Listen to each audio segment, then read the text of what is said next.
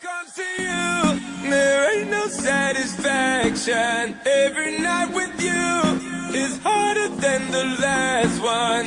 There ain't no, no such thing as enough of your love. No such thing, give me some of your love. No such thing as enough of your love. Baby girl, cause you got me caught right from beginning. Like a diamond shine glistening. Got me feeling I'm tripping in love the one. En Radio Inter, Trip for Life, con Ángel Luis Lozano. Baby girl, cause you done already been. Want be the king, don't bring me the mean love. Let me in love. Baby girl, cause just one time. Girl, it's never enough for me. Muy buenas noches. Son las 12 y 5, una hora menos en Canarias, cuando arranca Trip for Life, el programa de entretenimiento más traveler de la radio española. Si nos escuchan a través de los podcasts o en cualquiera de las plataformas de retransmisión, les damos la bienvenida. Este lunes tenemos el siguiente itinerario. Un lugar para recorrerlo a fondo, diferentes lugares que endulzan la vista, historias imborrables cargadas de vida, eh, actividades que quitan el hipo, una invitada que nos va a descubrir su diario y sobre todo muy buen rollo y buena vibra. Todo el equipo ha trabajado en preparar lo siguiente. Un viaje único por un rincón de la Costa Azul, lugares inmortalizados por la cámara, una guía básica sobre movilidad en carretera, una ubicación privilegiada, una invitada con pátina de mundo y sobre todo, lo que tenemos son invitados en plato, los oyentes que nos están escuchando y la gente que nos está viendo en retransmisión directa desde Twitch. Así que ajusten la imagen, el sonido, cojan todo lo necesario, pónganse de la forma más cómoda posible y conecten con nosotros en este viaje que va a durar hasta la una y media de la mañana.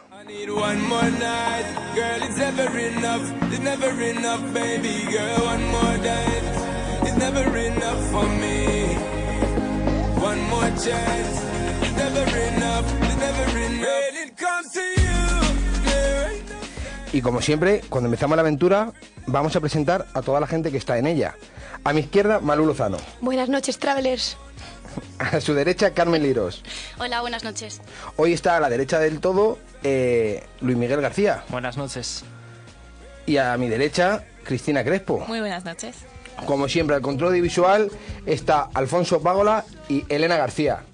Y hoy, como todas las noches, nuestro técnico de sonido y nuestro gran jefe de producción es Carlos Chinchilla. Así que, una vez que estamos ya todo a punto, vamos a coger velocidad y nos vamos a ir a nuestra primera parada, que son las noticias viajeras. No sé si yo soy el destino que tienes en mente. Trip for Life, con Ángel Luis Lozano.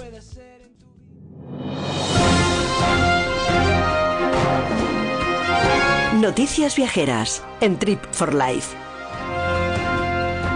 Y para ello, Carmen Liros y Luis Miguel García nos las dicen.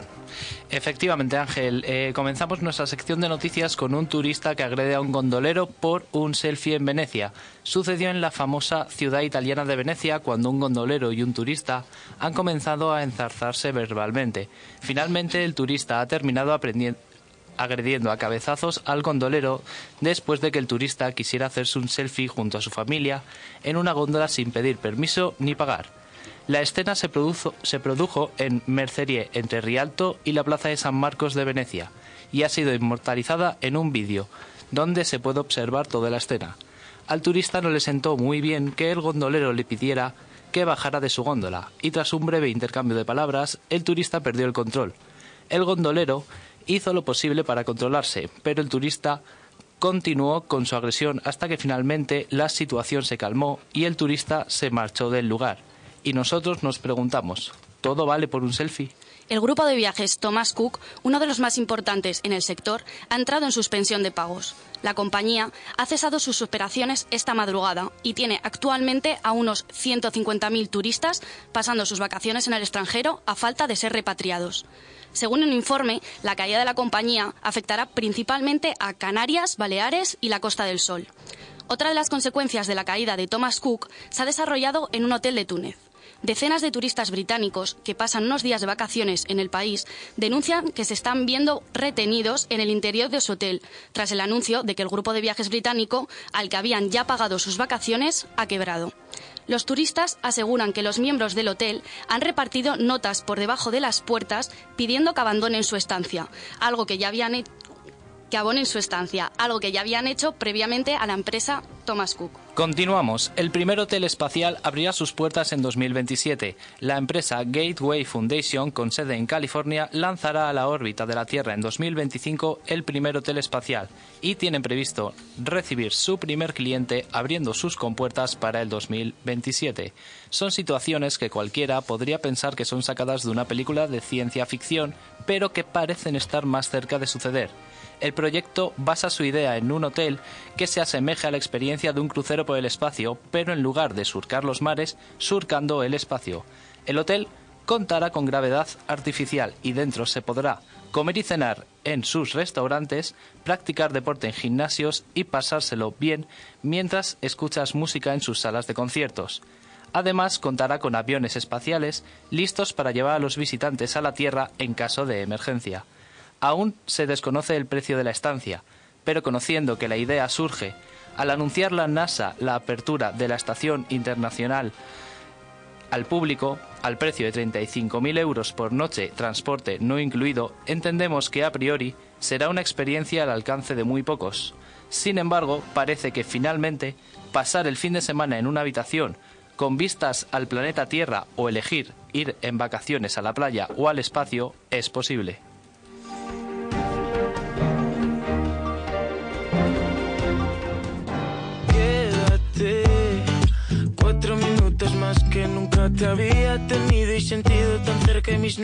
Ángel Luis Lozano presenta Trip for Life. Bueno, o sea, con este arranque que hemos tenido un poco atropellado, ¿no? No creo que sea nuestro mejor lunes, por lo menos de arranque. Cuéntanos cómo están las redes sociales. Bueno, pues las redes sociales ahora mismo están que arden gracias a nuestros invitados. Gracias por venir a vernos en directo. Además, también tenemos a nuestro público en Twitch. Voy a recordar todas las redes sociales que tenemos para que no se os pase seguirnos y eso, porque os recuerdo que la experiencia Trip for Life está completa solo si nos seguís a través de todas las redes sociales, que el único contenido que hacemos no solo de la radio. Bien, comenzamos. Arroba Trip for Life barra baja radio. Recuerdo, for es un 4, que somos muy modernos. Es en Instagram, Twitter y Twitch. Trip for Life, nos podéis buscar así en Facebook y en Spotify, que ya podéis escucharnos en nuestro podcast. Y por último, si queréis escribirnos algún correo, mandarnos alguna historia así divertidilla para The Blash, nuestro correo sería tripforlife.radio.gmail.com. Recuerdo, el for es un 4. Bueno, y a- además eh, hay que recordar que no solo estamos en Spotify. O sea, tenemos iBox, estamos en un montón de plataformas que, bueno, además en radiointer.es a la carta, según terminemos, la gente, nuestros oyentes, si acaso quieren escuchar cualquier tramo o alguien se la ha perdido, directamente en la página web pueden poner el tramo de 12 a 1 y media, también pueden escuchar a todos nuestros compañeros que hacen programas fantásticos y luego, pues, sobre todo en otro tipo de plataformas. Y con esto yo creo que podemos empezar, ¿verdad, chicos? Sí. Pues vámonos a Traveler Airlines. que siguen la pauta como buenos vecinos. Palabras que se traban bajo efecto del vino. Juanito, Macandé, agua. Imagina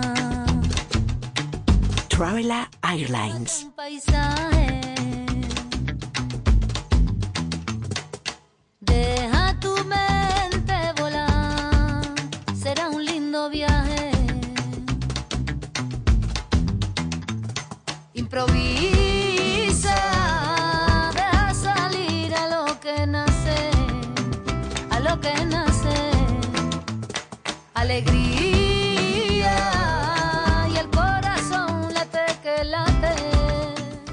23 kilómetros de costa. Península bañada por el mar Mediterráneo donde dota este la costa de su color como nombre. Lugar donde se mezclan ideas típicas de una zona, de aquellos que arropan y rodean por el continente. Situada en la costa azul francesa, Antibes tiene la idea idílica de glamour y lujo mezclado con la magia de Francia. Cercana a lugares como Cannes o Mónaco, tiene una combinación bellísima de mar, encanto, montañas y lugares arropados por historias de otro tiempo, inspiradoras de grandes logros. Conserva su esencia inicial. Resquicios, callejuelas y piedras combinan para dejar claro su origen, de pueblo pesquero. Conserva murallas de la Edad Media, un castillo convertido en museo, obra de la corona monegasca, historias pesqueras de época griega y un aluvión de visitantes cada año para disfrutarla. A día de hoy es el centro turístico de la Costa Azul y lugar de referencia para famosos, como fuese en el siglo XX por su balneario y de no tan famosos para disfrutar de exactamente lo mismo. Nos disponemos a recorrer sus calles empedradas, respirar la historia de su puerto con aires cargados de noches cálidas. Llegamos a todos con estos bártulos, llegamos a Bastión francés, que sale desde el Mediterráneo, que ha inspirado novelas y merece ser galardonada con el orgullo de compartir desde esta nuestra casa una de las joyas de Europa. Bienvenidos a este viaje a la localidad de Antibes.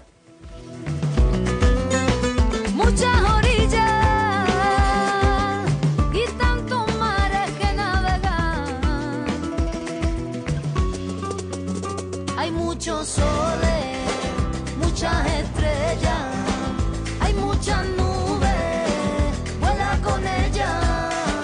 Hay muchos soles. Y para transportarles a este lugar tan bonito de- del Mediterráneo, hay que describirles, como siempre, cada semana tres fotografías. La primera, en el día, en ese día exactamente, no es nítido, porque la bruma sobre el horizonte intenta tapar su vista. La temperatura es tibia, igual que el agua, agua enredada por las rodeadas rocas encargadas de ceñirse a su corriente. Aquello que la niebla intenta esconder se sigue viendo. Justo a los pies del mar se ven los puntos blancos, escalando ladera arriba. Son las casas, los edificios y lugares emblemáticos de Antibes, donde lucen inmaculados en la lejanía. Con esa misma lejanía, en la mayor altura, las cumbres, dueñas de cualquier lugar que rija esa estación, que es el invierno, se ven nevadas, pletóricas al verse, al verse reforzadas de un color encar- encargado de nublarnos la vista. Se escucha el viento filtrarse con dureza. Las piedras están húmedas. La melodía de concordia que trae el viento nos indica su ubicación, porque es la Provenza, donde el Mediterráneo da la vuelta. El la segunda foto es un contraste tan típico del paisaje de la zona. El azul intenso del mar empapa las costas que aparecen con calma por el este. Pero justo enfrente la, la piedra se encarga de sostener y proteger el lugar. Se ve pasar a personas prendidas por su belleza y tiene tonalidades térreas, como es ella. Además del contraste, la piedra levanta una fortaleza protectora. En su interior la vida ocurre. Casas blancas y ocres de teja anaranjada resaltan entre azules y marrones. Son recibimiento para una joya, marca de nobleza monegasca en territorio francés, porque sobre ella puede verse camuflado su castillo. Los ojos puestos en el horizonte son pueblos vecinos que saludan.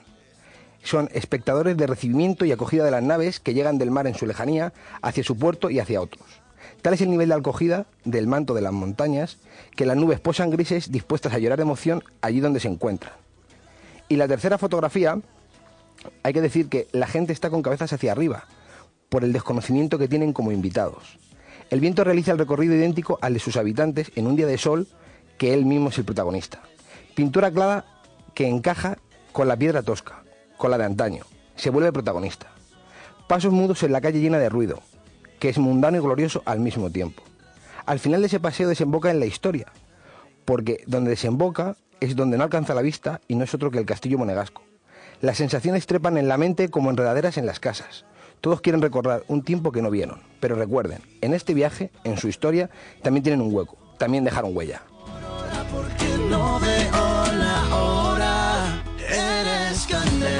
Me enciende el corazón. Y yo soy leña que se prende sin razón. Eres candela que me enciende el corazón. Y yo soy leña que se prende sin razón. Y bueno, como siempre, Luis Miguel nos va a dar todos los apuntes históricos de este lugar maravilloso que hemos intentado fotografiar. Absolutamente mar- maravilloso. Y como bien sabes, Ángel, eh, vamos a comenzar por la fundación de, de la ciudad. Y es que la ciudad fue fundada durante la Edad Media por los antiguos griegos, perdón, más concretamente por el pueblo de Focea, eh, que fundaron la colonia griega de Antípolis. Eh, posteriormente, con la conquista romana de las Galias, Antípolis se transforma en Antibulé. Vale, o sea, podríamos haber resumido que la funda los griegos, ¿no? Lo he dicho bien, Venga, ¿no? vale, perfecto, venga, sigue. Está bien. De, de esa época, del siglo I antes de Cristo, además, datan la mayoría de los restos romanos, termas, acueductos, anfiteatros. Eh, la historia de Antibes continúa durante la Edad Media, cuando se construyen las murallas para defenderse de las invasiones y las racias que acosan el Mediterráneo. Em, sus torres sarracenas eh, recuerdan las incursiones de los piratas berberiscos y esa zona constituye hoy el centro histórico de, de Antibes, de la ciudad. Vale, ahora en serio. O sea, ¿no había otra forma más fácil de resumir todo esto? Yo creo que hay gente que se nos ha perdido, ¿eh? Sí, que es una ciudad muy antigua desde hace años, ¿no? Me gusta eso también. Resumiendo. Más tarde, además, la familia, la familia de los Grimaldi y los príncipes de Mónaco eh, tomarán el control de la ciudad en donde construirán un castillo que hoy es el Museo Picasso. Museo Picasso. ¿Por alguna razón Sí. en especial? Sí, porque es, es debido a que el, el famoso pintor eh, Picasso se instaló durante una buena temporada en este edificio, en el castillo Grimaldi. Además le ofrecía eh, unas proporciones ideales para poder pintar eh, los enormes lienzos que tenía en mente. Picasso se instaló además en Antibes en 1946 y ya desde 1966, 20 años más tarde más o menos, se convierte en, en Museo Picasso. Vale, una cosa. Tú que siempre te lo sabes todo. Yo quiero hacerte, a ver si te pillo. ¿Sabes cuántas obras de Picasso hay en ese museo? Ah, me, me estabas intentando pillar, ¿verdad? Hombre, claro. Ya, pero no, no. puedes saberte todo. Bueno, el museo, el museo cuenta con 245 obras del autor. Y además tiene otras obras de, de otros autores, como pueden ser Miró o Fernán Leyer. Pero mira cómo se lo sabe nuestra cultureta. Es que estoy en todo, ya sabes. Os voy a contar otro dato interesante, y es que Antibes forma parte de la conocida como Ruta Napoleón. Pero, a ver, ¿esa ruta de qué, de qué trata? Me encanta esa pregunta. Se trata de una ruta seguida por Napoleón en 1815 en su regreso de la isla de Elba. Eh, ya sabéis, la, la isla donde estuvo, donde le mandaron cuando le, cuando le sacaron del trono, después eh, de que el 11 de abril de 1814 representantes de las naciones aliadas de Austria, Rusia, Prusia y Gran Bretaña firmasen el Tratado de, de Fontainebleau que, que decía, bueno, precisamente que le, que le desterraban a esta isla. Pero, a ver, a ver, profe Luismi. A ver. Que yo me acuerdo que me hablaron de esto en el colegio, pero claro, es que fue hace mucho tiempo. No te preocupes, yo te refresco la memoria un poco. Este tra- tratado estipulaba que Napoleón Bonaparte, emperador de Francia, como he, como he comentado, debía abdicar y vivir en el exilio como soberano de la isla de Elba, una pequeña isla en la costa de Italia. Eh, además, la ruta empieza en, en Golfjan, eh, donde Napoleón desembarcó allá por el 1 de marzo de 1815 y así empezó lo que se conoció como el gobierno de los 100 días. Gobierno de los 100 días que, por cierto, acabó en derrota en la batalla de Waterloo. Bueno, y ahora yo creo que después de todos estos datos históricos puedo pasar con las preguntas tipo T. Venga, ¿estáis preparados para las preguntas tipo T sobre Antibes? Ay, yo no he estudiado mucho, la verdad. No, no, la verdad es que de eso se va a encargar siempre Luismi, ¿no? Pero yo creo que ahora tenemos un tiempo perfectamente dedicado para poder un poco contar más sobre todo de la Costa Azul. ¿No? ¿Qué os parece? ¿Qué sitio recomendáis de la Costa Azul? Que estén al lado de Antibes. Yo la verdad que como no he ido, voy a ir a recopilar los sitios que, que me digáis para, para cuando vaya a visitarlo. ¿Qué me recomiendas, Malu? Ay, pues a mí es que Cannes me apasiona, Carmen. Yo siempre que voy, sí, sí, sí, a nada me quedo. Pero es muy pequeño. No, hombre, pequeño tampoco. A ver, además, Cannes tiene una peculiaridad brutal. O sea, es donde se celebra el cine, eh, o sea, el Festival. el festival de cine. Claro, ya decía yo por qué me sonaba. claro, más famoso de toda Europa. O sea, además, toda la gente viene, tanto los americanos, Hollywood se traslada en esa época a Francia, a la Costa Azul. Aparte es un sitio maravilloso, es que el festival es uno de los mejores. La verdad, pero sobre todo el norte nos interesa, ¿no? Porque ¿quién no conoce Niza? Por supuesto, efectivamente, ¿quién no conoce Niza? Una ciudad preciosa, además. Pero, pero preciosa, ¿no? Pero, pero, Luismi, pero ¿Has ido alguna vez a Niza? No, pero Yo seguro que es esperando que me preciosa. contase Luismi. No, pero la, la- la realidad es que Niza al final es una de las ciudades más importantes de la Costa Azul y es sobre todo la que está más cerca con la proximidad con Mónaco, que al final es el principado que está ahí pequeñito y que tanta, tanto tiene que ver ¿no? con la historia de Antibes, sobre todo con la Costa Azul, por todo lo que ocurrió en esa Edad Media, ¿verdad, Luismi? efectivamente. No, pero realmente el tema de Francia. ¿Qué nos gusta de Francia? O sea, la Costa Azul tiene esas cosas típicas, no tiene glamour. Eh, Saint-Tropez, Cannes, Niza, Antibes, Mónaco, por supuesto, que no pertenece a Francia, tiene toda esa imagen de glamour, de famosos, de grandes yates, de buen verano. Bueno, pues si me preguntas a mí, efectivamente yo te diré que la enorme historia que tiene Francia, como bueno como país de, desde, la- desde las Galias griegas, eh, perdón, desde las Galias del Imperio Romano hasta la Segunda Guerra Mundial, pasando por eh, el Luis XVI, etcétera. Vale, na- nadie va a decir lo típico, a nadie le gusta el queso, no gustan las baguettes, o Uy, sea... yo soy muy fan del queso. Hombre, los franceses también se pueden decir, ¿no? Sí, claro. Y las Y el acento No son muy estirados los francés. franceses. ¿No son estirados? Serán, serán, pero no sé, ¿Cómo, para cómo abuela. empezaba la frase? está abierta. voulez-vous, ¿no? Algo así era, ¿no? no, no, pero... Ahí lo tenéis. ¿Cuá- ¿Cuánto me queréis o no? La verdad, pero... La realidad es, o sea, eh, vale, nos gusta el queso, nos, gusta, nos gustan los croissants, ¿no? Y la baguette. La baguette también. Hombre, No podía ¿a- faltar. ¿a quién no le gusta el pan? Y una buena boina también. Ah, sí, sí, sí. Todo sí, el kit francés, Ah, todo el kit, ¿no? claro. Bueno, vale, pues nos vamos a quedar con el kit para recomendarlo a todos nuestros oyentes. Si viajan a Antibes, pues ya saben, o sea, coman baguettes, eh, coman queso. Si son hombres, enamórense de francesas. Si son mujeres, enamora- enamórense de... de la persona que quieran, la De verdad. O sea, que- que- Claro que- que sí. ¿Qué más da? Y Chicos con chicos, chicas con chicas, ¿qué, qué más da? Y alguna obra de Molière. Papaya. Imprescindible. Perfecto. Nada malo que... Dios, o sea, os voy a juntar a los dos, ¿eh? a Luis y a ti para que, para que hagáis la sección cultural, ¿no? ¿Algo más que añadir? Pues entonces yo creo que nos podemos ir a De Blas. That's right. Haven't met you before, no. But I wait a lot, I wait a lot for ya. Yeah. So, baby, when you move, when you move like this, move when you move like this. Ah, Stop it. Move when you move like that. I know I should stay back. Oh,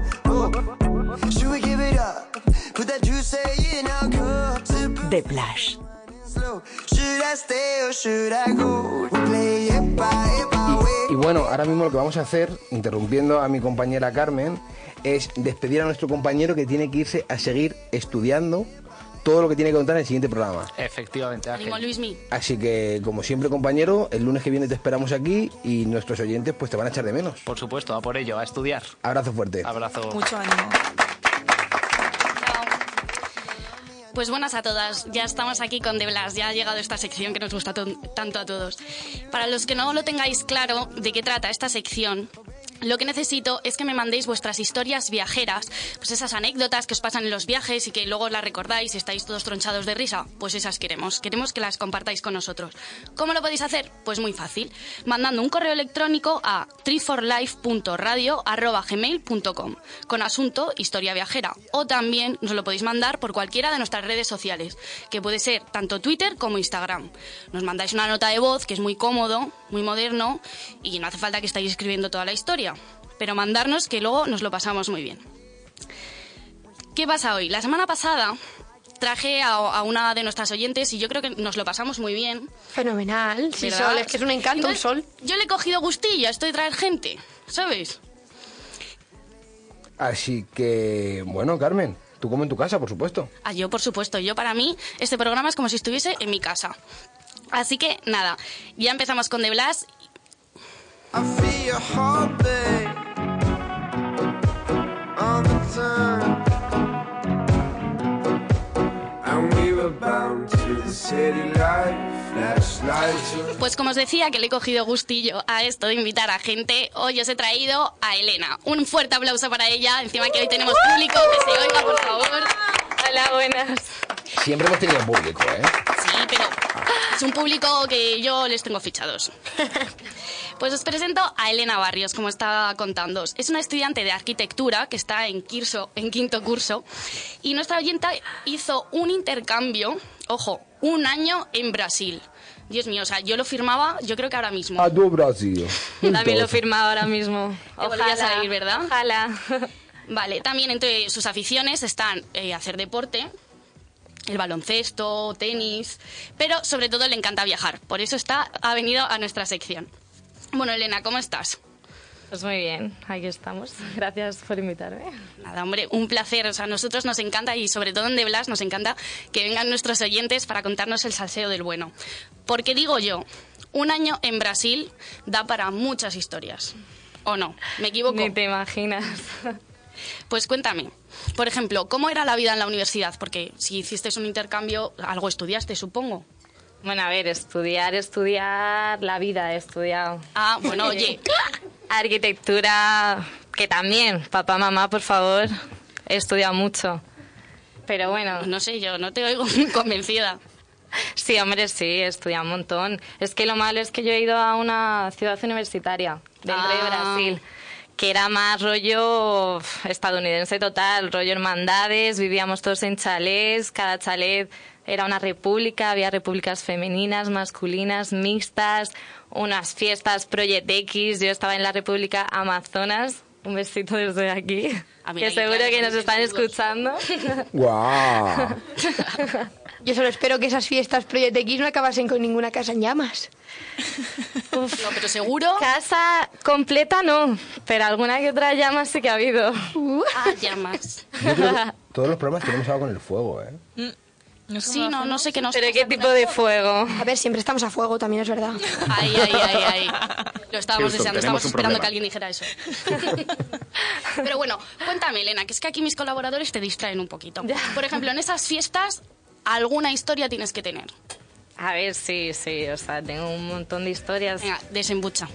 Cuéntanos. Hubo, hubo una fiesta en la que era también una república masculina que vaciaron toda la piscina, la llenaron todo lleno de colchones y de bolitas como si fuera una piscina de niños pequeños. Total, que cuando tú ya llevabas un par de zumos o cualquier cosa, la papaya. La papaya. Mi vuelve a salir la papaya. Siempre, Yo no siempre entiendo, sale. de zumo de siempre papaya.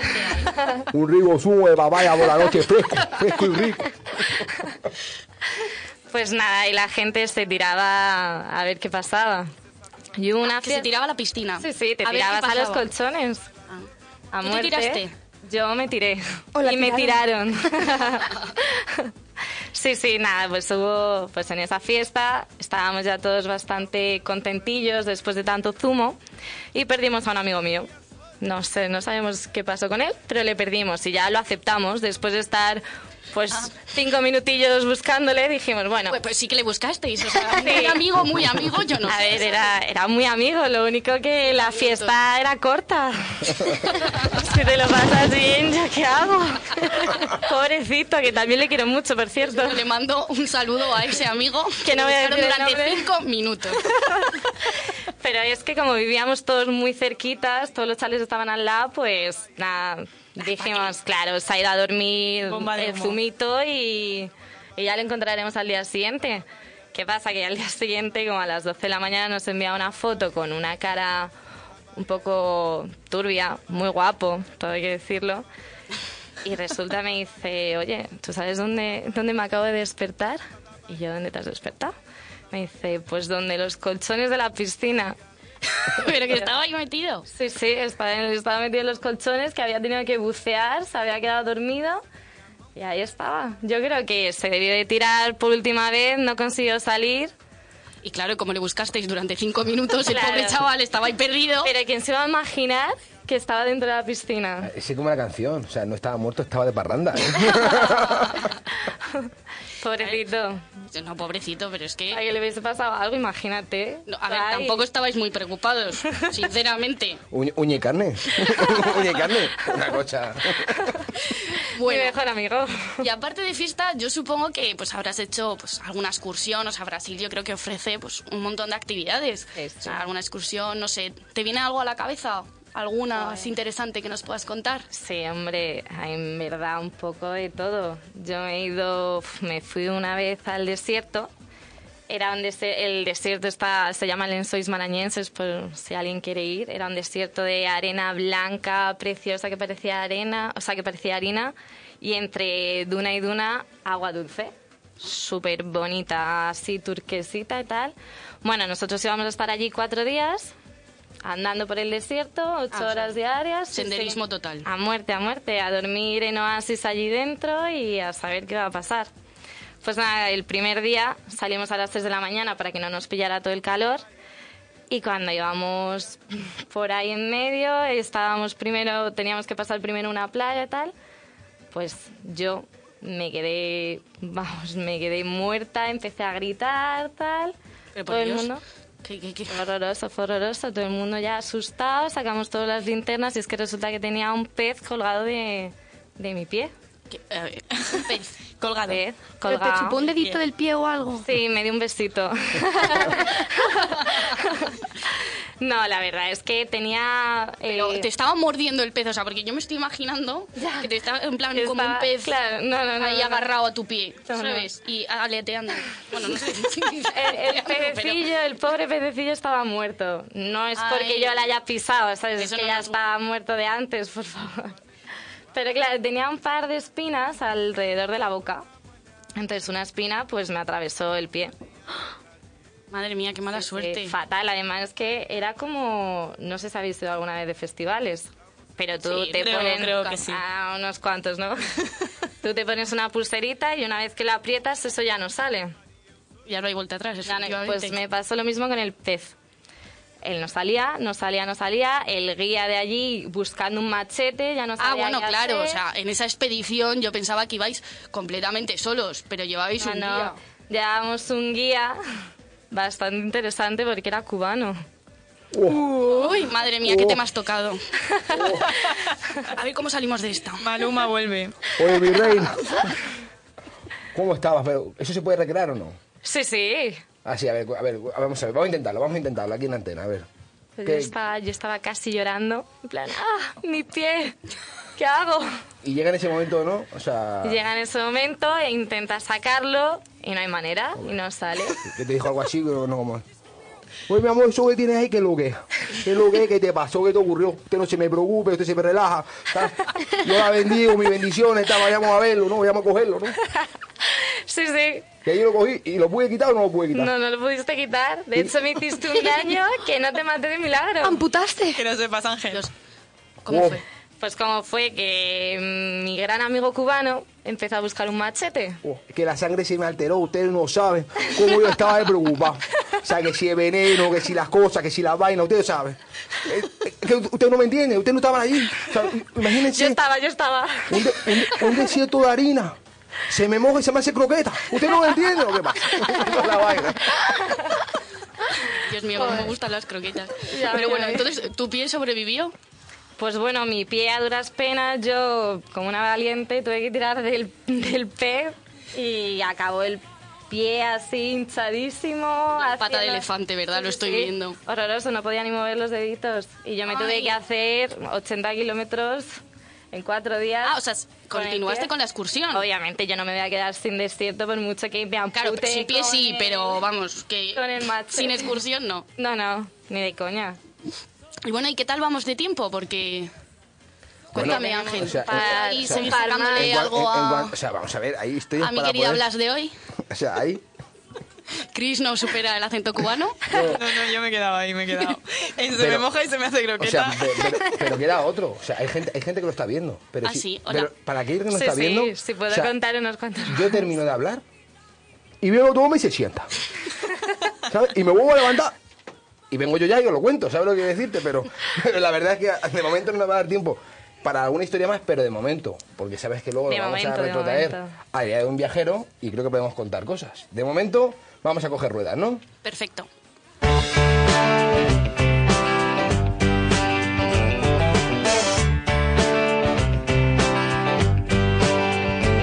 On Wheels, en Trip for Life.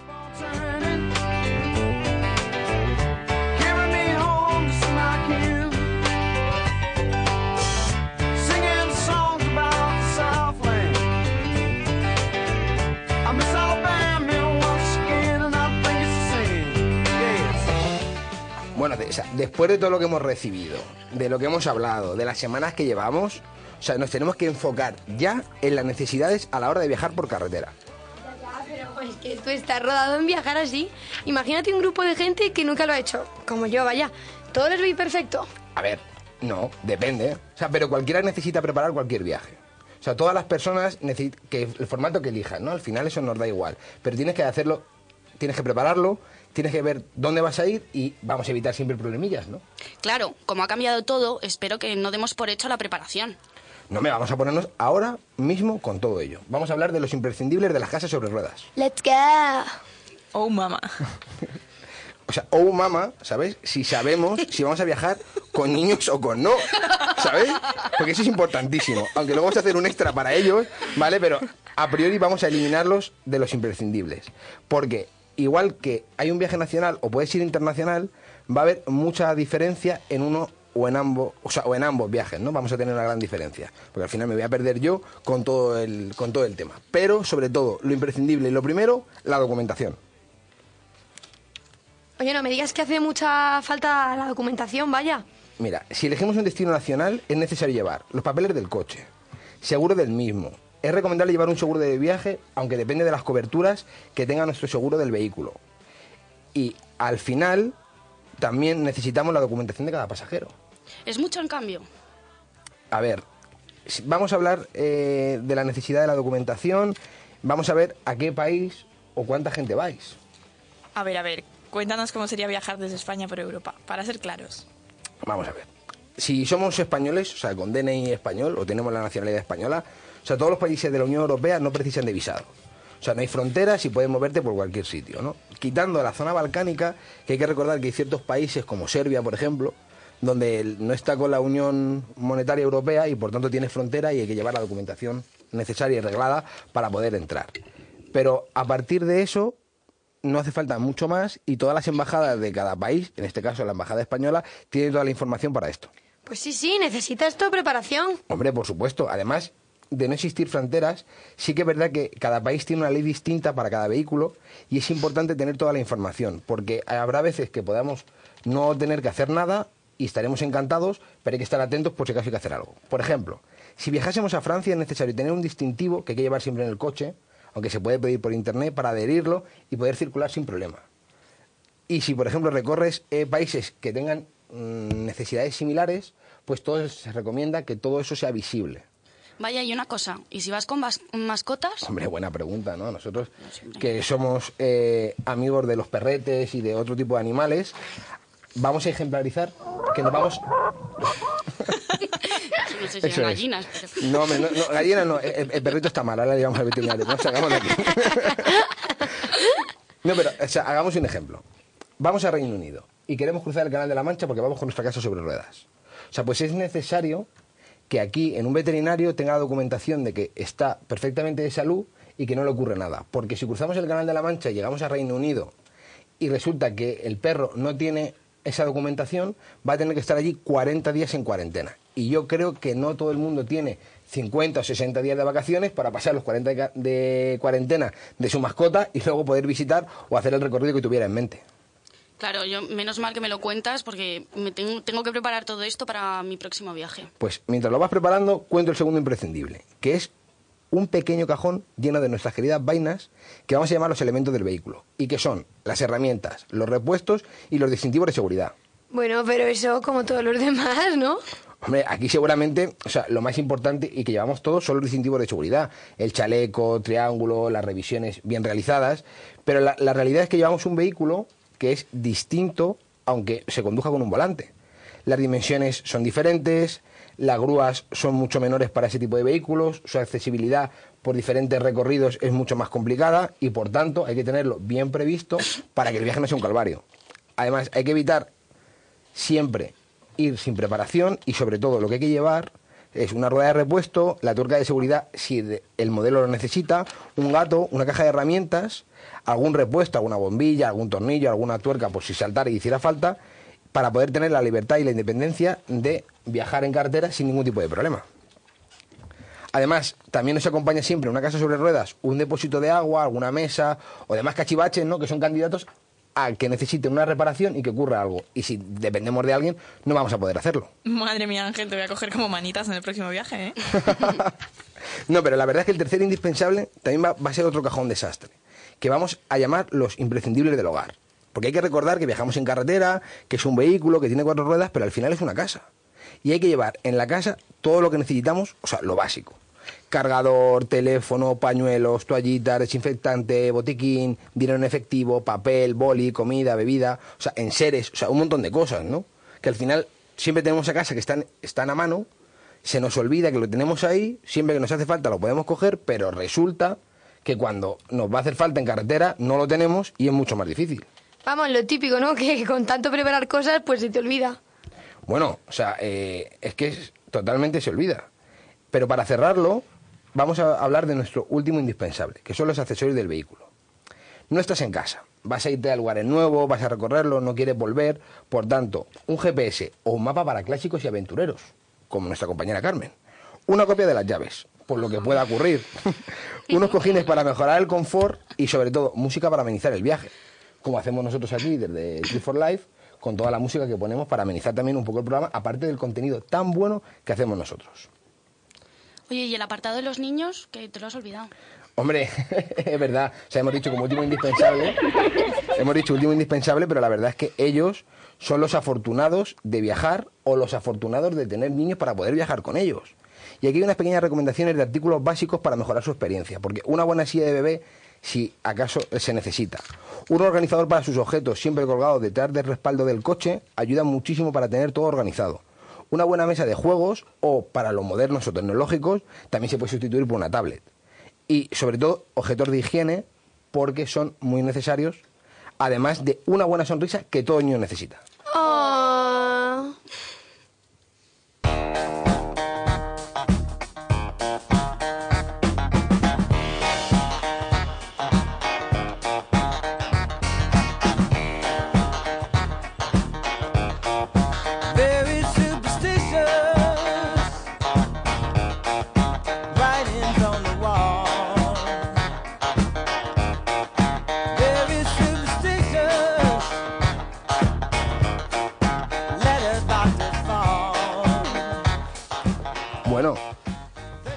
Todo esto, yo creo que hemos dejado bastante claro todo lo que necesita para viajar en carretera. La verdad que a mí me ha quedado clarísimo, más claro agua. Bueno, además nuestros oyentes nos irán diciendo qué reto o qué quieren saber la semana que viene o de qué vehículo podemos hablar, ¿no? Eso espero, vamos, ya sabéis que por todas las redes sociales me podéis comentar lo que queráis. Lo que queréis de lo que hablemos para el próximo programa, alguna historia para The Blas, que os aburrís y que os apetece charlar un rato. Un momentito y nos vamos a las redes, ¿no? Dale, dale. Quédate Cuatro minutos más que nunca te había tenido y sentido tan cerca y mis nervios van a bailar. Estás escuchando Trip for Life con Ángel Luis Lozano. Cuando están solos A ver, si hablamos de redes, ¿qué es lo que ocurre? Pues que tengo que refrescaros la memoria para que no se os olvide seguirnos en todas las redes sociales. Mirad, en Instagram, Twitter y Twitch, que Twitch es una plataforma para vernos en directo, nuestro usuario es trip4life barra baja radio. Recuerdo, el for es un 4, que somos muy modernos.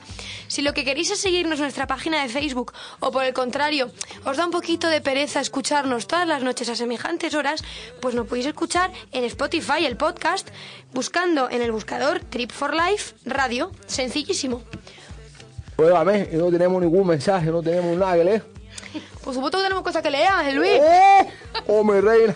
Siempre tenemos. Cómo estoy contento, me sonrojó.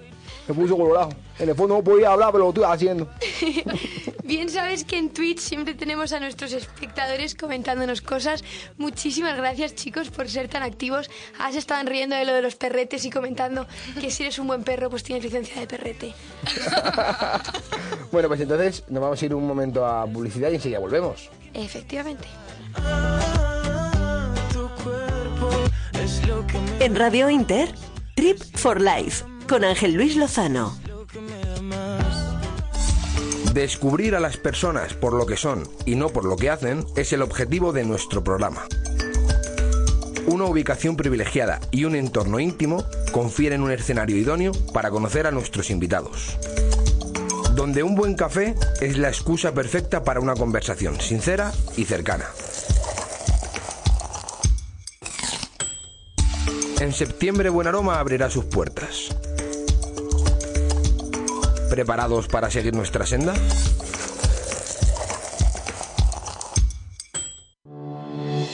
Leisure Atelier quiere ser el Sancho de tu Don Quijote, la campanilla de tu Peter Pan, el Robin de tu Batman, en definitiva, la mermelada de tu tostada. Queremos ser tu segundo a bordo. Haremos que tus discursos suenen como los de Sócrates y que tu perfil se vea mejor que el de Brad Pitt. Ahora que ha quedado claro que somos el perfecto camarada, puedes contactar con nosotros a través de la página web leisureatelier.es. Viajaremos de noche sin dormir, aprovechando el aire y sin Rascando viajes.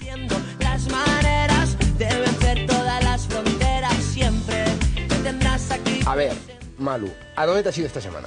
Pues mira, la verdad es que esta semana me apetecía quedarme descansando, me da un poquito de pereza sobre salir. Pero una amiga me ha insistido mucho en que fuese a conocer su ciudad. ¿Y esa ciudad es? Pues la misma que la de Cervantes, Alcalá de Henares. Bueno, bien cerquita. ¿Cómo llegaste? Pues en el tren de cercanías con mi todopoderoso abono transporte joven. ¡Oh! Buena esa. Se puede coger tanto la línea C7 como la C2. Además, tuve suerte porque ahora están saliendo entre semana trenes Cibis de Chamartín a Alcalá, con los que el trayecto solo dura 30 minutos. si no hubiese tenido el abono transporte, el viaje de ida y vuelta me habría salido por 6,80 euros. También con el abono transporte pude haber ido en autobús desde Avenida América.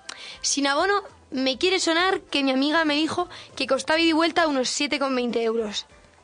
A ver, Alcalá de Henares seguro que tiene más de una parada. ¿Dónde recomiendas que nos bajemos? Pues mira, para la ruta que hice yo, me bajé en la parada Alcalá de Henares Universidad. Pero aquí solo podemos bajarnos si venimos en la línea C2 de cercanías. Creo que bajarse en esta parada hace el comienzo de la ruta un poquito más cómodo, debido a que su proximidad con la universidad pues es mayor. A ver, llámame loca, pero intuyo que tu visita empezó en la universidad. Eh, en efecto, mi querido Watson. Lo sabía. Lo primero que vi fue la imponente fachada del Colegio Mayor de San Ildefonso. Fue construida por Gillion Tañón y es todo un símbolo de la universidad. Como mi amiga insistió en que no era lo único que merecía la pena ver de la universidad, pagamos 6 eurazos por la visita guiada. bueno, y aparte del precio, cuéntanos qué te pareció, qué fue lo que más te gustó. Pues la verdad que el paraninfo, o sea, sin dudarlo, el techo me flipó tanto que creo que me he contracturado el cuello de estar demasiado tiempo mirando para arriba. Entonces, tu siguiente parada fue el hospital. Casi, pero no. Fue la plaza de Cervantes. Antiguamente, además de ser la plaza del mercado, también servía de plaza de toros durante las fiestas. En el centro hay una escultura de Cervantes y a la izquierda de la plaza se encuentran las ruinas de la parroquia donde fue bautizado. En la misma plaza fuimos al corral de comedias. Por fuera no llama nada la atención, pero por dentro es súper coqueto. He quedado con mi amiga en volver otro día a ver alguna obra allí.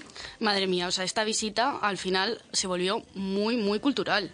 Pues si eso te ha parecido cultural, con la siguiente parada creo que culmino. Adivino, mm, un museo. Pero no un museo cualquiera. Visitamos la casa natal de Cervantes.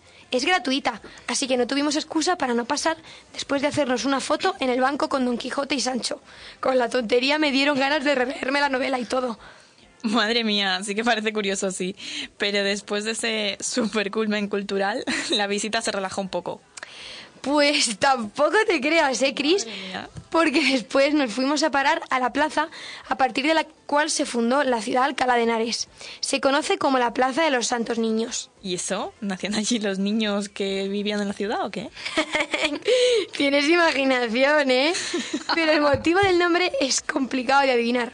Se debe a que, al parecer, en esta plaza fueron ejecutados dos niños por defender el cristianismo. Se llamaban Justo y Pastor. Madre mía. Para albergar sus restos se construyó una capilla que años más tarde daría lugar a la construcción de la Catedral Magistral. Casi prefería mi historia, ¿eh?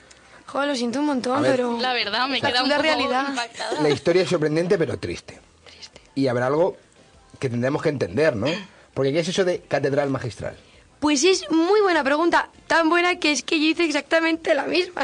Se lo preguntamos a un cura que vimos en la catedral y, según nos dijo, el título de magistral indica que todos sus canónigos eran doctores en teología. Ojo, cuidado.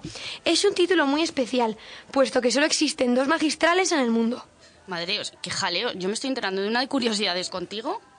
Oye, pero imagino que empaparse de tanto conocimiento literario mm, debe, debe dar hambre, ¿no? Vamos a esa parte. Pues sí, tienes toda la razón del mundo. Un poquito de hambre sí que da. Le comenté a mi amiga que si sería mucho pedir un sitio baratito para comer por la zona o si tendríamos que ir a un por un par de sándwiches. Menuda alegría me dio cuando me dijo que al ladito había un bar de tapas donde por tres euros salías comida y bebida. La posada magistral se llamaba a juego con la catedral y la comida era igualita de magistral. O sea que después de pegarte un magistral homenaje comiendo, ¿eh? ¿a dónde fuiste? Pues fui al sitio desde el que podría llegar a Madrid andando en línea recta, si no fuese por lo perezosa que soy y que no hubiese tantos obstáculos en medio. Pero ¿qué dices ahora? O sea, después de todo eso, ¿te estás intentando aficionar al senderismo? Que no, tonta. Lo que pasa es que fui a ver la Puerta de Alcalá, monumento que daba la bienvenida a la ciudad de Alcalá cuando se venía desde Madrid. Oye, ¿y qué pinta tiene? ¿Es como la de Alcalá que está en Madrid? qué lío de nombres, Dios mío. ¡Socorro! ¡Sálvanos! Pues a ver, está curiosa, pero no está tan decorada como la Puerta de Alcalá. Pero creo que es una parada imprescindible aún así, ¿eh? A ver, ¿alguna parada imprescindible más que debamos de saber? Hombre, ya que todas las que te he dicho sabes que son imprescindibles. Pero sí, concretamente nos quedan un par. La penúltima parada que hice fue en el Palacio Arzobispal. Aunque ha sufrido muchas remodelaciones e incluso algún incendio, este edificio se construyó en el siglo XIII. ¿Y sabes lo mejor? Cuenta, cuenta. que allí mismo tuvo lugar la primera entrevista entre Isabel la Católica y Cristóbal Colón antes de que este pusiera rumbo a las Américas. O sea, menudo salseo. O sea, al final, vamos a aprender más historia con Malu que con Luismi. Mira que yo ya estaba en Alcalá y he visto todos esos sitios. ¿No tienes alguna recomendación así guay que no sea la típica? Pues a ver, así a bote pronto, lo que se me ocurre no es tanto turístico como culinario. Quien vaya a Alcalá a pasar el día quizá no esté pendiente de cuál es el dulce popular de la ciudad. Justo antes de coger el tren, puedes pasarte por el convento de las monjas clarisas y comprarte nada más y nada menos que unas almendras garrapiñadas. Están riquísimas. Eso sí, después de las almendras, ya me despedí de mi amiga después de acabárnoslas. Bueno, vamos a ver. O sea, la excursión es maravillosa. Pero a mí lo que no me ha quedado claro es que dónde has estado. Porque has dicho tantas cosas que es imposible acordarse. Muchas gracias por esa ardua atención que me has prestado, ¿eh? I, I love you, ¿eh? No, no, no, sí, lo sé. Pero recapitulo. Llegué hasta Alcalá de Henares en la línea C2 de cercanías y me bajé en la parada de Alcalá de Henares Universidad. Visité el Colegio de San Ildefonso, la Plaza de Cervantes, el Corral de Comedias, la Casa Natal de Cervantes, la Plaza de los Santos Niños. Después comí en el bar La Posada Magistral, como os he comentado, como la Magistral Catedral. Continué mi visita yendo a la Puerta de Madrid y el Palacio Arzobispal, y culminé todo esto comiéndome unas almendras garrapiñadas en el convento de las Clarisas. En el transporte no me gasté nada, puesto que pude llegar hasta allí con mi amado transporte. Una vez en Alcalá, solo me gasté 6 euros en visitar la Universidad de Alcalá y otros 5 euros, que es que yo soy un poco comilona, no 3 como me dijo mi amiga, en comer. En total, nada, 11 euros. Yo creo que me gastó más saliendo una noche por Madrid, ¿eh? Joder, menudo chollo. Si es que ya sabes, yo siempre estoy rascando viajes. Que la vida en un segundo se va. No te... Oh, mamá. ¿Cómo van pasando los casa? Echo de menos tu garbanzo.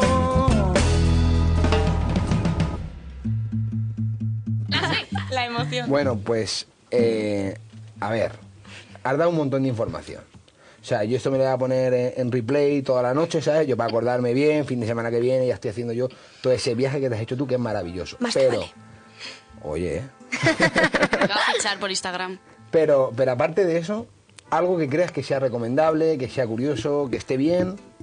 Pues mira, sí, se me está ocurriendo algo. Fíjate que estábamos allí paseando por las calles de Alcalá, yo toda maravillada, y me dijo mi amiga, oye, pues si te ha gustado, deberías volver en un par de semanas. Y ya dije, chica, ¿y por qué en un par de semanas? Si puedo volver el fin de que viene, si yo no tengo nada que hacer, todo el tiempo del mundo para ti. Y me dijo, hombre, si quieres venir, pues te vienes, pero en un par de semanas, porque justo va a haber el mercadillo medieval. ¿Tú no sabes que el mercadillo medieval de Alcalá de Henares es el más grande del mundo? Medieval, por supuesto. ¡Wow! Hola, qué chulo. O sea, una locura total. Y yo, como soy una amante de los mercadillos, pues nada, me echarán anillitos de estos. Sí, Así que en 15 días al mercadillo medieval, ¿no? eso es. Yo me apunto, ¿eh? Yo también. Pues vámonos las tres juntitas, Pues ala, chicas. Trip for Life me parece que se va a ir de Sí. excursión. ¿Alguien quiere hacerse una foto ahora? Sí. Pues sí. Posturea para que el mundo lo vea. Que la vida con un filtro no es tan fea. Y si no te sientes guay, es porque tu autoestima se mide en likes. Y posturea para que el mundo lo vea. Que la vida con un filtro no es tan fea. Y si no te sientes guay. Trip Peak en Trip for Life. Se miden likes. Disculpa, sigue esta cadena. Si no compartes este tema, morirá un gatito por tu culpa. Pues bueno. Acorde con el destino de esta noche Traveler Airlines, vamos a sugeriros varios sitios donde hacerse unas fotos bien bonitas. Para empezar, en Le Sentier du Littoral, Cap d'Antibes es un paseo a lo largo de la costa. Très magnifique. Con idiomas, Malu, idiomas. Très beau, très beau. El cual comienza en la playa de Lagagup y continúa hasta la villa Eilenrock. En cada rincón donde mires habrá una foto preciosa. Para que estas salgan más bonitas, si tenéis la oportunidad, lo mejor es comenzar por la ruta de Villa Eilenrock, puesto que el sol quedaría detrás nuestra. Además, haciendo la ruta en este sentido, las cafeterías quedan al final del camino, algo que agradeceremos tras nuestra intensa sesión de fotos.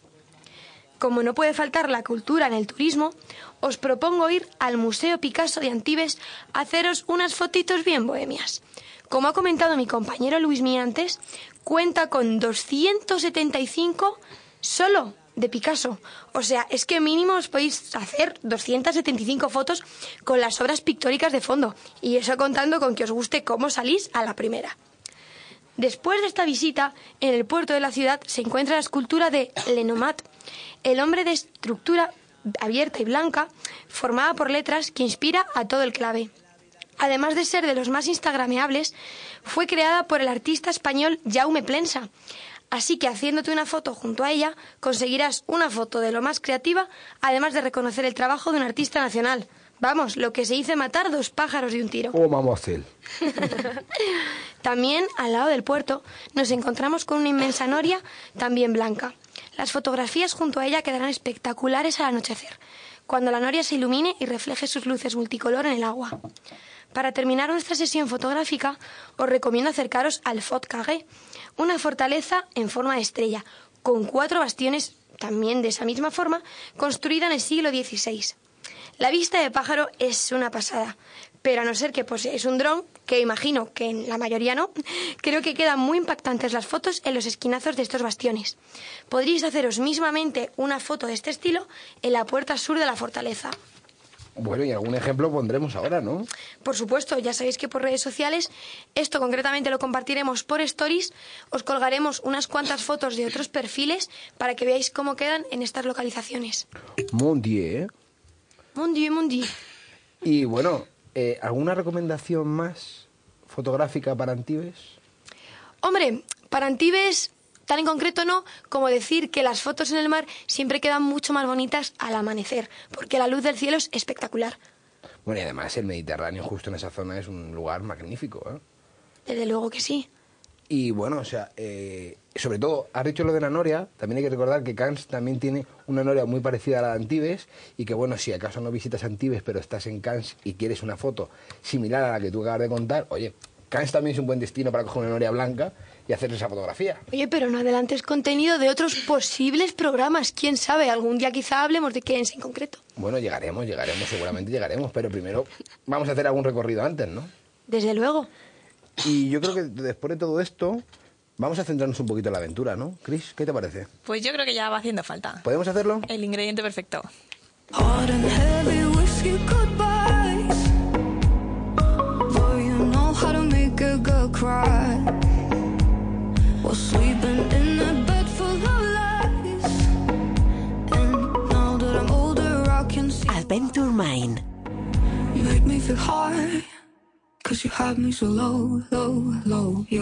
Bueno, Ángel, pues hoy traigo un destino que sé que te va a gustar. Antes de adentrarme en los detalles de nuestra ruta por Portugal, tengo que reconocer que es uno de los destinos que más me ha cautivado por sus playas vírgenes, su diversidad de paisajes y su tranquilidad. A pesar de tener una cuenta pendiente con varias ciudades que no tuve tiempo de visitar, es un viaje 100% recomendable, sin importar si vas en busca de aventura o no, Carmen. Venga, dale caña a la aventura. Estoy deseando oírlo. Me encanta la aventura. Bueno, voy a empezar por algo suavecito que sé que te va a gustar más. La verdad es que nuestra ruta de 15 días por Portugal comenzó de lo más normalita, en la preciosa ciudad de Oporto, un lugar con una magia especial. No sé, igual fue mi llegada al atardecer o ese aire humilde que invade la ciudad, pero es una ciudad que de verdad hay que recorrer a pie para vivirla y entender todo lo que se respira allí. Pero, Chris, ¿cómo decidiste esa ruta? Porque en Portugal hay tanto que ver. Toda la razón. Pues la verdad que todo depende de los lugares que nos queráis perder. En nuestro caso, nuestra pasión por el mar hizo que rápidamente cogiéramos carretera de nuevo hacia nuestro siguiente destino, que no podía ser otro que Nazaré, un pequeño pueblo costero mundialmente conocido por la estampa de sus olas de más de 20 metros. Pero mejor no lo desvelo. Ya me contarás cuando las disfrutes, Carmen. Muy graciosa, Chris. Es que la estoy viendo surfear la ola, en la ¿Verdad? cresta, está en la cresta. Oye, pues yo soy muy aventurera. Es que tenéis un concepto mío, pues equivocado. Sí, sí nos encanta, lo sabemos, lo sabemos. La siguiente parada de nuestro trayecto fue Peniche, lugar famoso entre los surfistas debido a que allí la corriente y la resaca crean unas olas, crean las olas, perdonad, un fenómeno espectacular conocido como los supertubos y es realmente impresionante. ¿De qué resaca estamos hablando? Pero a ver, Chris, venga, sigue para abajo, a ver si llegas de una vez a Lisboa. Que esto de las olitas de 20 metros... Sabía yo, sabía yo. pues fíjate que de camino a Lisboa encontramos otro pintoresco pueblo que se llama Sintra y es otra visita obligadísima de Portugal. Pero no os voy a desvelar más de este lugar porque tenemos que llegar a la aventura en algún momento y luego me cortáis. Ah, Todavía no hemos llegado a la aventura. O sea, todavía no hemos llegado a la aventura, o sea, y, y a mí me tiene sin cerveza y sin la croqueta de antes, ¿vale? O sea, que esto es una lucha de supervivencia. Sí, la verdad que ya suficiente abertura os estoy poniendo. Pero bueno, aunque vaya sobrado ya, desde luego, eh, seguro que tú, Ángel, casi prefieres arrancar de nuevo la furgo y poner rumbo a, a Guincho. lo cierto es que en Lisboa duramos menos de lo que nos hubiera gustado porque es una ciudad maravillosa, pero íbamos en busca de naturaleza y nuestro paso por la ciudad fue muy rapidito. Pero dejando atrás la capital, pasamos por Sesimbra hasta llegar a la laguna de Albor, porque ¿Por qué? Pues porque daban previsión de viento y no pudimos resistirnos a conocer la experiencia de hacer kitesurf allí. Si eres un amante del viento, no puedes perderte este destino. Y además fue donde nuestro plan dio un giro de 360 grados porque pues nos dio por ahí y decidimos hacer caída libre en los mon- montes de Albor. Claro que sí. ¡Hala! ¡Pa'lante! Venga, caída libre. Vimos un salto de 3.000 metros y dijimos, pues pa'lante, pues ya está. De hecho pensé... Esa que- soy yo. Qué pena que no está aquí Carmen, que seguro que le hubiera encantado. Es una actividad que, que necesito hacer ya. ¿Verdad? Pues, pues eso mismo digo yo, que no os lo voy a contar, que casi mejor lo hacéis vosotros porque es una, es una de esas cosas que hay Sí, que sí, vivir. a ver cómo cuento yo eso. Lo veremos, lo veremos.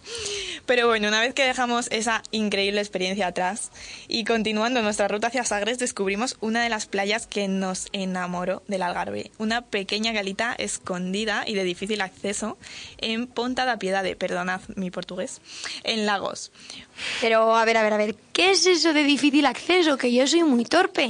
Os encantan, os encantan. Yo sé que en el fondo estáis deseando verlo.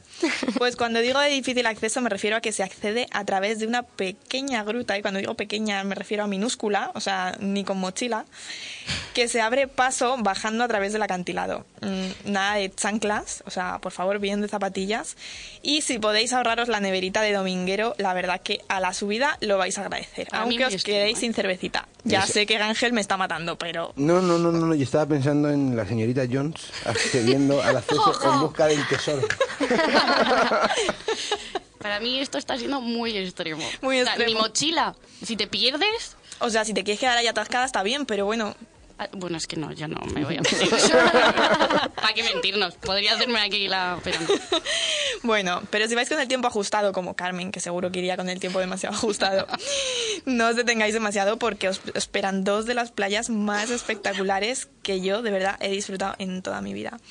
La maravillosa playa de Amado, en pleno Algarve, es un paraíso para los sentidos. Ya sabéis que siempre me pongo intensa, pero es que mm, este terreno de verdad mm, es arena finísima rodeada de montaña, donde miles de surfistas se juntan para disfrutar de sus espectaculares olas.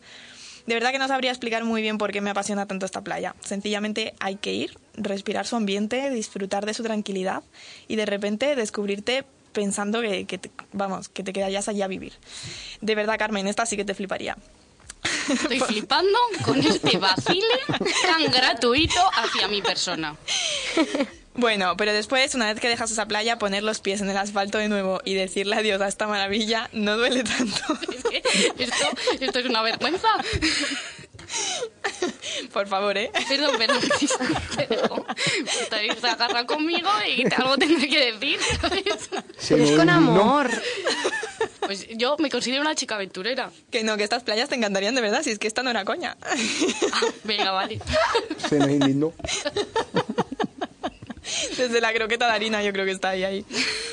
Bueno, como decía, después de dejar atrás la playa de Amado, eh, cuando sabes que vas derechito a Carrapateira, de verdad, o sea, es que... mm, ya está, esto tampoco se puede contar, tenéis que ir. Os dejamos juzgar a vosotros mismos cuando la conozcáis. Y bueno, hasta aquí llega nuestra aventura portuguesa de hoy. Si os ha servido de ayuda, genial. Y si no, si tenéis alguna duda, si queréis ir, si estáis planeando una ruta, queréis saber más, tenemos horas y horas de conversación. Así que ya sabéis, podéis contarnos por las redes y os contamos. He necesitado estar involucrado en un meollo cuestionado, casi siempre equivocado y me he dado cuenta que casi nunca cambio de rumbo.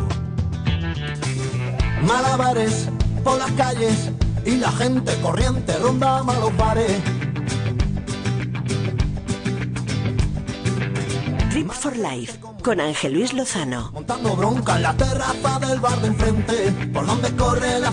Bueno, o sea, ¿cuántos deportes hemos hecho en 15 días, por favor? O sea, céntrame un poquito esta historia porque... Tampoco son tantos. A ver, a ver. Caída libre y kite, eso era todo. Ah, el sur no lo hemos hecho, ¿no? Eso lo hemos visto Eso desde lo la hemos playa. visto, lo hemos visto. Ah, pero podemos hacerlo si Podemos queremos, ¿no? hacerlo, por supuesto. Vale. Hemos hecho caída libre, hemos hecho kai. Vale. ¿Qué recomendarías hacer primero en ese viaje de 15 días? Hombre, ya sabéis que a mí es que se me va, se me va todo, kitesurf.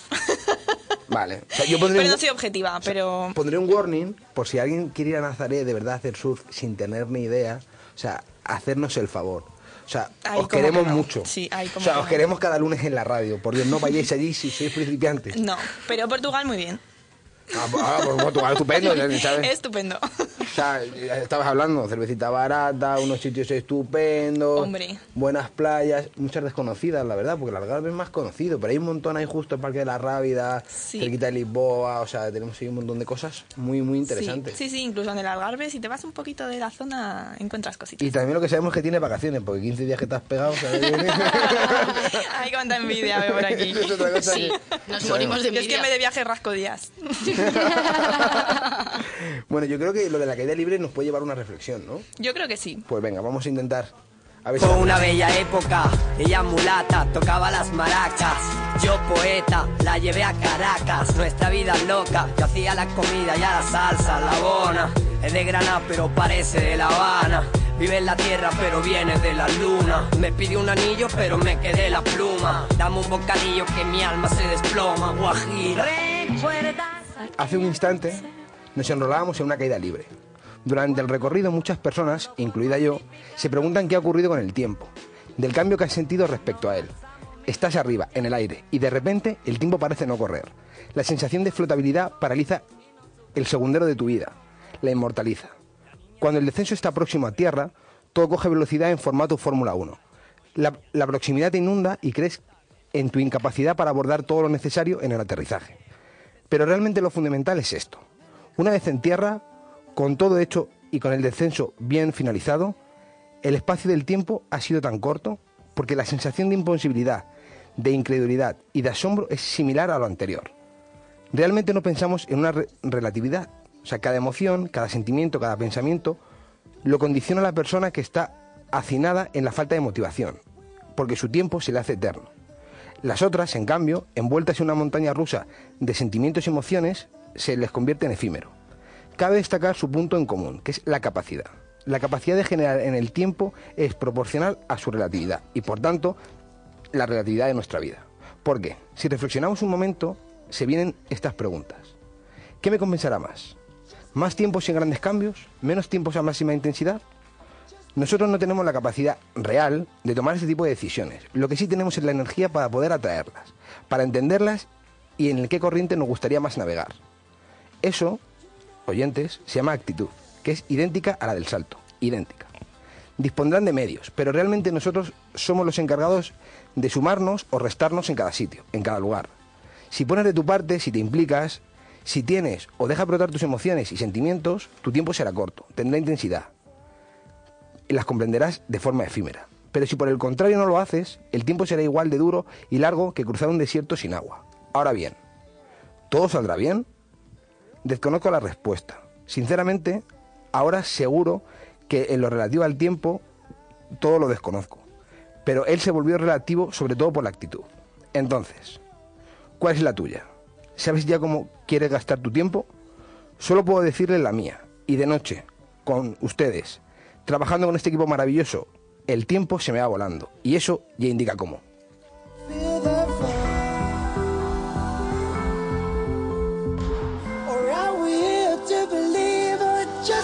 Trip for Life con Ángel Luis Lozano.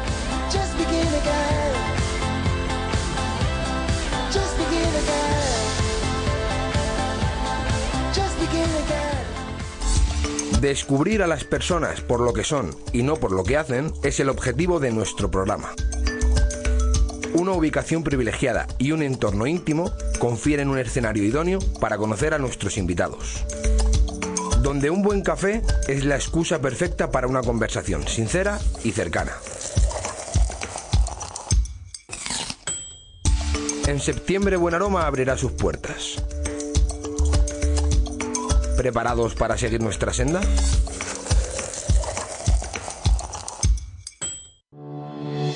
Leisure Atelier quiere ser el Sancho de tu Don Quijote, la campanilla de tu Peter Pan, el Robin de tu Batman, en definitiva, la mermelada de tu tostada. Queremos ser tu segundo a bordo. Haremos que tus discursos suenen como los de Sócrates y que tu perfil se vea mejor que el de Brad Pitt. Ahora que ha quedado claro que somos el perfecto camarada, puedes contactar con nosotros a través de la página web leisureatelier.es.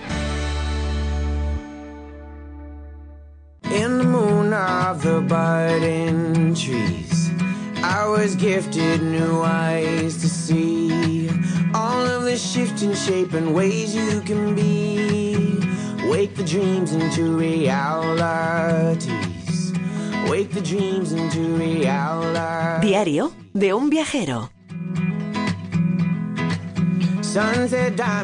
¿Cuál es tu país favorito en el mundo? Tarifa. ¿Eso es un país? Me lo has puesto mal, me lo has puesto mal. País favorito, Islandia. Uh, que ese lugar me gusta. El Fiat 500. Vale, ahora tu lugar favorito en España sí que es Tarifa. Sí. Vale. Mejor lugar en el que has estado. Pues también en Islandia, viendo las auroras. ¿Tu último viaje? Indonesia. ¿Tu próximo destino? Pues creo que la playa de Somo, en Santander. Uh, ¿A dónde te encantaría ir? Mm, yo creo que ahora mismo Vietnam. Uh, ¿Cuál es tu medio de transporte favorito? Pues yo diría que la camper, pero por ser un poco ecológica voy a decir bici. Venga, vale. ¿Y cuál es tu objeto imprescindible para el viaje? La cámara de fotos.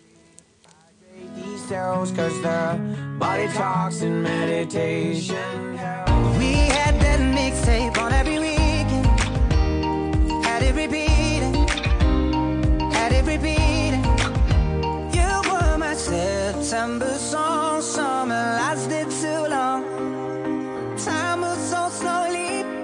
When you're only 15, you were my September song. Tell me where have you gone? Do you remember me? We were only 15 and Bueno, su voz yo creo que la conocían, porque no es otra que nuestra compañera Cristina Crespo, a la que acabamos de hacer el test de Diario de un Viajero. Eh, yo sé que la conocen de sobra, pero claro, alguien se estará preguntando, ¿por qué hace tres semanas empezaron estos locos a intentar, a, a intentar hacer gracia, entre comillas, aunque sigo siendo el programa de entretenimiento más traveler de la radio española, por supuesto. Buena pregunta esa, estos locos. Entonces, claro, estaría, estaba bien y hemos pensado que de vez en cuando, alguna semana, habría que iniciar con entrevistas a nosotros mismos, un poco para que la gente nos conozca. Y hoy has sido tú, ¿sabes? Aunque parezca andaluz de vez en cuando, pero hoy, me ha tú. tocado, me ha tocado. Hoy te ha tocado, ¿verdad? bueno, pues Cristina Crespo eh, es periodista. Qué formal. Oh, que sí, es verdad. No está raro. Luego me escucharán por la calle y dirán, no, no, no, no la llamo así, ¿sabes? Pero bueno, ese- eso, ¿Esa ya, quién es? eso es otra vaina ya, para otro día. Eh, es periodista. Y además de ser periodista, trabaja en un medio, también aparte del nuestro, que trata mucho de aventuras, de viajes, de animales, de ecología, ¿no? Medio ambiente, derechos humanos, un poco todo. Bien, bien, bien, bien. ¿Y, y cómo lo llevas? Pues muy bien, la verdad que muy feliz con mi trabajo. ¿Se relaciona mucho también con esto y con tu hobby, sobre todo, de viajar? Sí, sí, la verdad que eh, está muy bien, está muy bien esto de poder conectarlo todo. Porque claro, o sea, podríamos hablar de un montón de cosas, pero realmente la mejor forma de conocer, por lo menos, eh, el trabajo que hacemos aquí, es contar un poco lo que hacemos con los viajes. Entonces, ¿qué aporta viajar en tu vida? Bueno, bueno, ahora me tengo que poner intensa, ¿no? A, a little piece. Te encanta, Chris. Me encanta, me encanta, ¿sabéis? Que sin frase intensa no soy yo. Mm, Pues no sabría decirte. eh, yo creo que es que viajar a cualquier persona le aporta absolutamente todo. O sea, para abrir la mente creo que es el- la herramienta más poderosa que hay para romper prejuicios, para aprender, para crecer y, y sobre todo para, para cambiar, que también es una cosa maravillosa. O sea, digamos que eso también es lo que ha aportado a tu vida, o lo que ha modificado, digamos, tu mente y viajar, es todo lo que estabas hablando, que entiendes que es esa aportación, ¿no? A través del viaje. Sí, Y claro, por supuesto que lo recomiendas. hombre, Todo el mundo debería hacerlo. ¿Tienes alguna costumbre por ahí que, que hagas antes de viajar? Pues la verdad es que no, soy muy poco maniática, soy un desastre absoluto y yo creo que como no soy capaz de acordarme de nada, pues no puedo tener ninguna manía, porque no me acordaría de hacerla. Carmen se ríe porque sabe que es verdad. Es cierto, lo corroboro. Bueno, pues sin manías aparentes, Aparentes. vamos a dejar al equipo también que, que pregunte cosas, ¿no? Sí, Chris, yo, ya que me llamáis Carmen Verás, me Jones, la va a devolver. soy- No, no, no. Yo no hago eso, Ya, ya, ya. Para que veas. No, quería saber cuál es el deporte más extremo que hayas practicado. Plan, méteme miedo. Más extremo. Tampoco A mí lo de la caída libre ya me ha dejado, ¿sabes?, temblando. Pues, pues igual es ese, ¿eh? Yo creo que... eh, ¿Pero y lo repetirías? Sí. ¿De verdad fue tan...? Sí, pero a mí me gusta más el kite. Yo, yo te aficiono al kite, no te Sí, preocupes. va- vas a ver si va a ser gracioso. Habrá documentos gráficos. Habrá, habrá, eso seguro. A mí me está surgiendo así la curiosidad y me preguntaba con quién y por qué te gustaría realizar una aventura. ¿Con quién y por qué? Chan, chan, chan, chan. Espero que conmigo. Bueno, con Sí. todos vosotros, por Una compañera de viaje Y te ha faltado de- estupenda. Te falta decir, y pagas tú. Ángel invita. Eh, no. ¿Con quién y por qué? Pues la verdad es que ahora mismo me gustaría hacer un viaje sola. ¿Y por Vaya, Oh, nos ha echado. oh, oh, oh. Así de simple. Nos ha querido mojar, ¿eh? No. sabéis que con todos, de hecho, estoy esperando todavía ese viaje. One moment, please. Tenemos Sri Lanka ahí. Que no, que no, que no, que no cambies de tema. no te vayas por ahí. O con mis perros, también cuenta como respuesta. Alon, A ver, yo ahora entonces eso Alon. lo entiendo. Alon. Ahora Alon. Pero sola, ¿por qué? Porque mm, creo que es una forma muy bonita de conocerse. Y al final, cuando viajas solo, viajas menos solo que nunca, porque vas conociendo gente por todas partes. Y es la mejor forma de salir de tu entorno, salir de tu gente y plantearte muchísimas cosas nuevas, ir viendo por dónde surge el viaje. Y la verdad que creo que tiene que ser una experiencia muy bonita. Jo, Cris, me has conmovido. Joder, es que ni queriendo. Y menos mal que has añadido más cosas, porque llegas a decir que para conocerte a tú mismo y te voy a decir, no te has visto tú ya poco, ¿no? claro. Me tengo un poco vista así, pero bueno. No, pero hay que recordarles también a nuestros oyentes que tú eres la encargada de hacer Adventure Mind, ¿no? Que al final Chan, es chan. esa mente aventurera, ¿no? Esas cosas distintas para poder hacer, La loquita. practicar. La loquita. Las Sí, la recomendaciones. verdad que Carmen me ha pedido que le ceda para la próxima. Es cierto. La Voy a contar mis aventuras. Sí. Pues, eh, hombre, tenemos aquí una invitada que ha estado en Brasil. ¿Cómo te parece Brasil de aventurero? Pues la verdad que Brasil es un sitio al que me encantaría ir y llevo queriendo ir muchísimos años, pero es verdad que tengo que decir que por el kite. También me apetece muchísimo visitar el, el país, Bueno. pero a mí Jerry me tiene enamorada Pues, sin conocerlo. Vamos a hacer una cosa. Tu aventurera, invitada, preguntas de Brasil para hacer Adventure Mind. ¿Cómo lo ves? Te pregunto ya a ti, Toby. Yo creo que te vas a venir al próximo programa. Si, que- si Yo queréis, encantada, ¿eh? Si queréis, llamo a mi señora madre que pregunte ella, ¿sabes? me parece bien, pero a ver, cuéntanos en qué parte, porque claro, nos has hablado de la, de la hermandad y de las fiestas, Ya. pero salisteis de allí. Sí, sí, sí. Me fui, bueno, yo viajé un montón por Brasil, estuve en el Amazonas, estuve en el desierto, como ya contaba, he ido por toda la zona de, de las islas paradisiacas, así, la costa, Río, Sao Paulo. ¿Qué pasa? ¿Sabes? No he parado, no he ¿Y el. Amazonas? El Amazonas ha sido una, uno de mis mejores viajes de toda la vida, ¿sabes? También me conocí y se lo olvidó decirme, ¿sabes? Gustado como la goza, ¿no? Pero sí, o sea, el Amazonas fue impresionante y tuve suerte de ir antes de que se quemara. Ya, eso te iba a decir que estos Ahora últimos días la noticia, si nos ha tocado a todos, a ti todavía más, Sí, sí, sí. Sí, pero porque ahí hay una cantidad de cosas que todavía no... Es que ni nos imaginamos, O sea, ¿sabes? to- todo el mundo que visita el Amazonas dice que la sensación cuando entras es distinta. ¿Serías capaz de describirnos la tuya un poquito? Mm, Yo creo, es que es algo puro, o sea, es algo como que te sientes en relación con la naturaleza, con toda la gente de allí, con, con las familias indígenas que viven allí, ¿sabes? Con su vida, su vida entera. O sea, se siente esa hermandad, ¿no? De, de comunidad, Sí, sí, vegetación, naturaleza, todo, todo junto. todo ¿no? bondad, todo, todo puro. Y Es qué, que- qué lástima luego que no hablen muchos medios, ¿no? De, del tema del Amazonas. Efectivamente, de hecho fue una cosa muy curiosa que creo que las redes sociales forzaron prácticamente que se empezase a hablar del tema y me parece algo mm, muy interesante como poco. Además, eh, no sé si lo recordáis, pero justo cuando estaba ocurriendo el incendio del Amazonas, también había un incendio en el Gran Cañón del Colorado. Y era otra cosa que también decía toda la gente que estaba allí que tampoco sería en los medios, ni el mismo calibre, ni la misma importancia, pero eso también otro pedazo natural que tenemos en el mundo impresionante y que también hay que intentar pues eso cuidar y, y dar esa atención necesaria que seguramente pongamos o enfoquemos a otras que a lo mejor tienen menos, ¿no? Ujú. Es que yo creo que nos pilla un poco lejos y no le estamos dando la importancia que, que deberíamos darle.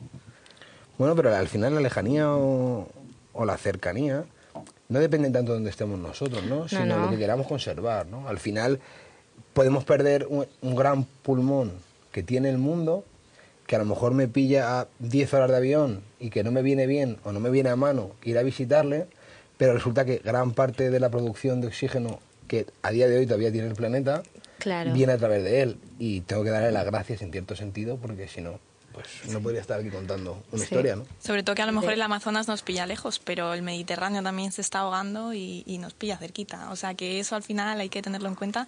Y también es muy curioso que eso también se está moviendo por redes sociales, así que Eso está bien. Eso es verdad que Valencia me pilla un tiro piedra. O sea, eso sí que es cierto.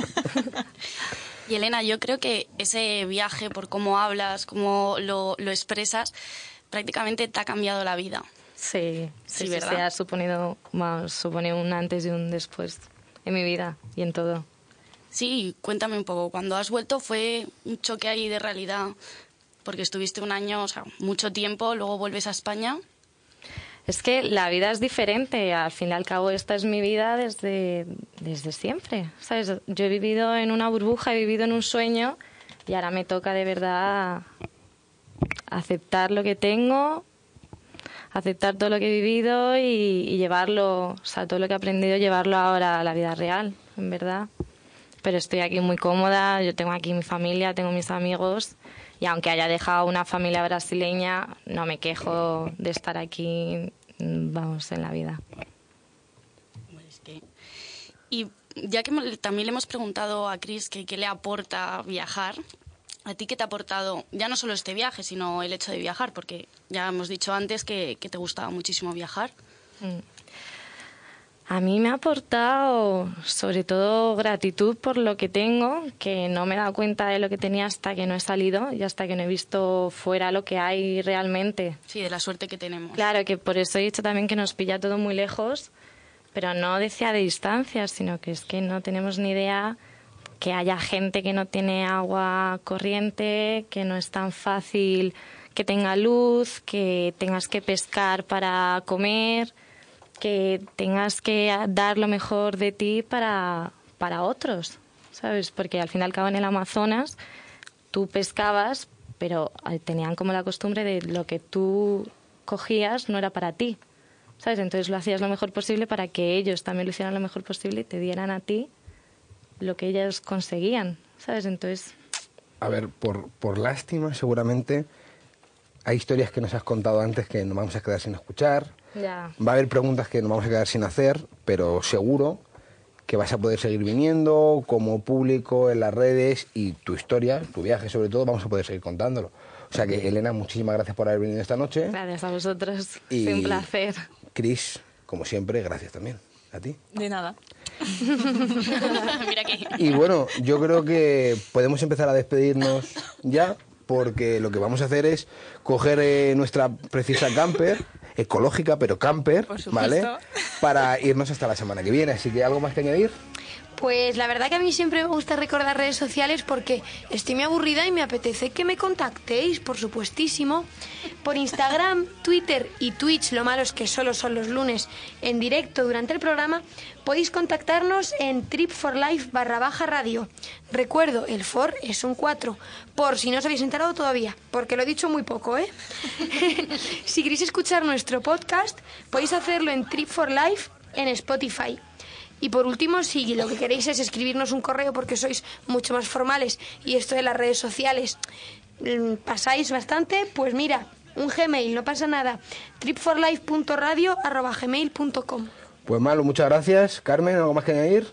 Nada, que me sigáis mandando por favor vuestras historias viajeras a tripforlife.radio.gmail.com Chris. Que quiero saber a dónde queréis ir la semana que viene.